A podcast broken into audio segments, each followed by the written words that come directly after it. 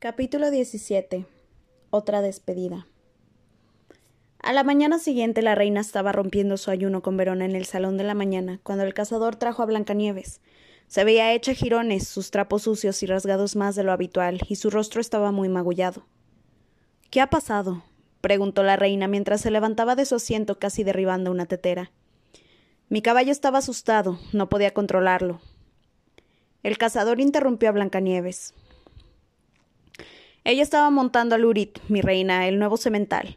Le advertí que no estaba en condiciones de montar, pero ella lo sacó mientras yo cazaba. La reina se enfureció. Podrías haber muerto, Blancanieves. ¿Qué estabas pensando viajando sola? Blancanieves no respondió. Estaba sola. ¿No es así? Blancanieves miró sus zapatos. ¿Estabas con él? Después de que te prohibía expresamente que lo volvieras a ver. Blancanieves bajó la cabeza en admisión. Vete ahora antes de que te golpee. Ni siquiera puedo mirarte, gritó la reina. Blancanieves se mantuvo firme. Me dijo lo que dijiste, madre. Le mentiste. Dijiste que no lo amaba. ¿Cómo pudiste? La reina abofeteó a Blancanieves en la cara. Verona parecía horrorizada. Mi reina, por favor. Verona gritó. La reina giró la cabeza como una víbora enojada y le espetó a Verona. Cállate. Blancanieves estaba llorando, sollozaba tan fuerte que no podía hablar. Verona fue a su lado y la rodeó con sus brazos. Ya ni siquiera sé quién eres, dijo Verona amargamente a la reina. Te has convertido en una mujer fría y malvada, y no hay nada de la amiga que una vez amé dentro de ti. Entonces no tendrás ningún problema con que te destierre de este reino, querida Verona, para siempre. Y tengo la intención de desterrar a esta niña incorregible junto contigo.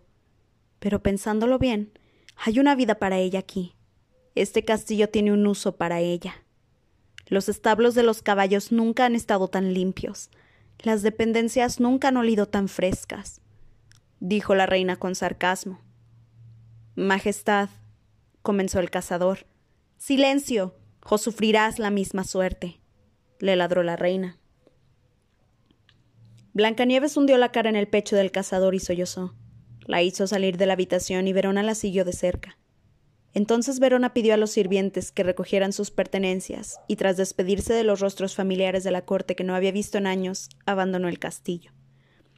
La reina la vio irse y luego se retiró rápidamente a su habitación. Se acercó al espejo pero temió la respuesta del esclavo. No se atrevió a preguntarle.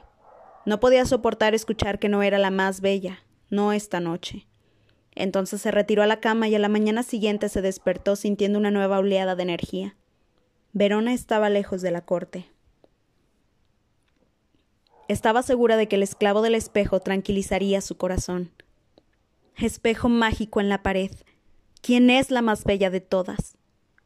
Lo eres tú, mi reina, la reina se sintió incómoda. Siento vacilación en tu voz, esclavo. Háblame, dijo la reina. Usted es la más bella, Majestad, pero no me pida que le aconseje sobre el estado de su corazón. La reina escupió sobre el espejo, luego se levantó la capa y salió furiosa de la habitación, mientras el esclavo del espejo mágico desaparecía en una nube de humo púrpura.